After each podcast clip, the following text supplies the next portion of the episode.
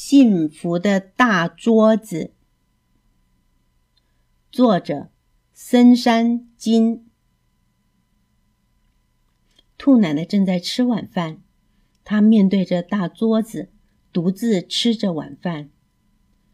六年前的那些日子，他们一家八口围着这张大桌子吃每一顿饭，不仅吃饭、喝茶、聊天、休息的时候。一家人也一起围坐在大桌子的旁边。就在一年前，他的对面还坐着兔爷爷。那时，桌上总是摆着兔爷爷喜欢的水果，兔奶奶喜欢的花。三年前，他们小儿子还住在家里。吃过晚饭，他经常坐在自己的位子上，边弹吉他边唱歌。他本来和父亲一起做木匠活儿，突然有一天，他离开了家。他说：“我想当海员，到全世界的海洋去航行。”再早一点，二儿子和两个双胞胎女儿也住在这里。二儿子想成为出色的厨师，到另一个镇上的餐厅当学徒去了。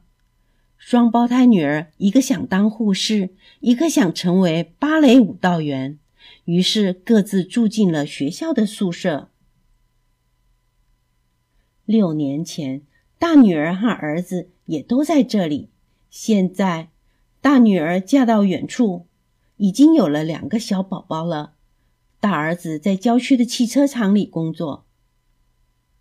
六年前的那些日子，他们一家八口围着这张大桌子吃每一顿饭。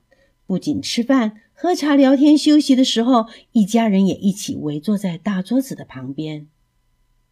其实，六个孩子小时候就是这样。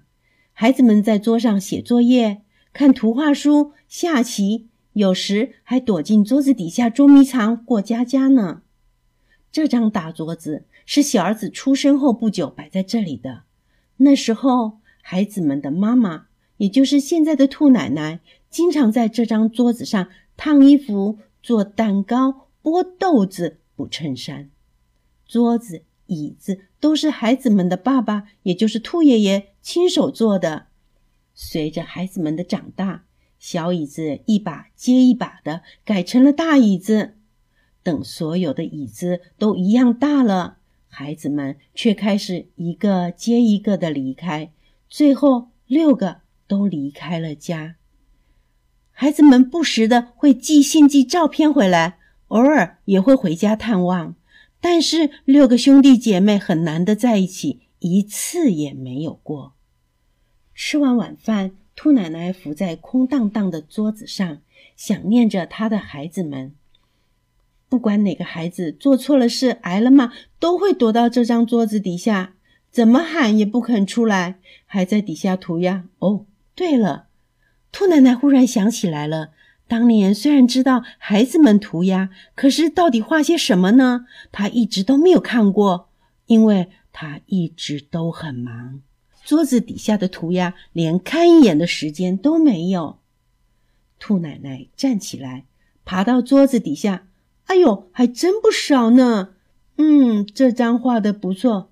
哎，这是谁写的字呢？写的什么呀？哦，仔细看着一幅幅的涂鸦。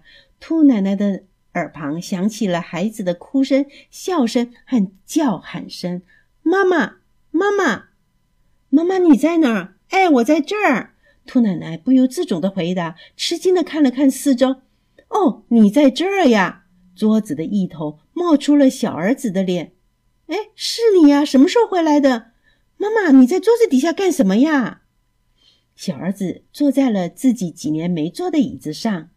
还是这里最自在。我有时还梦见回到这儿，在梦里我一直是小小孩呢，喊妈妈、喊大家一起围坐在这张大桌子旁呢。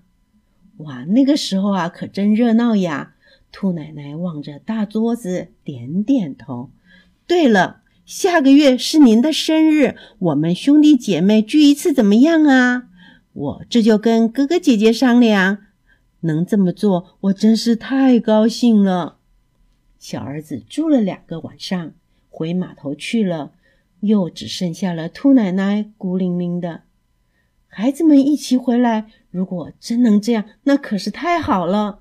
兔奶奶环视着空荡荡的大桌子，脸上笑眯眯的。到时候呀，桌上一定要摆满每个孩子都喜欢的食物。嗯，豌豆汤、炖胡萝卜、卷心菜、苹果沙拉、奶油烧洋葱、南瓜派、番茄汁。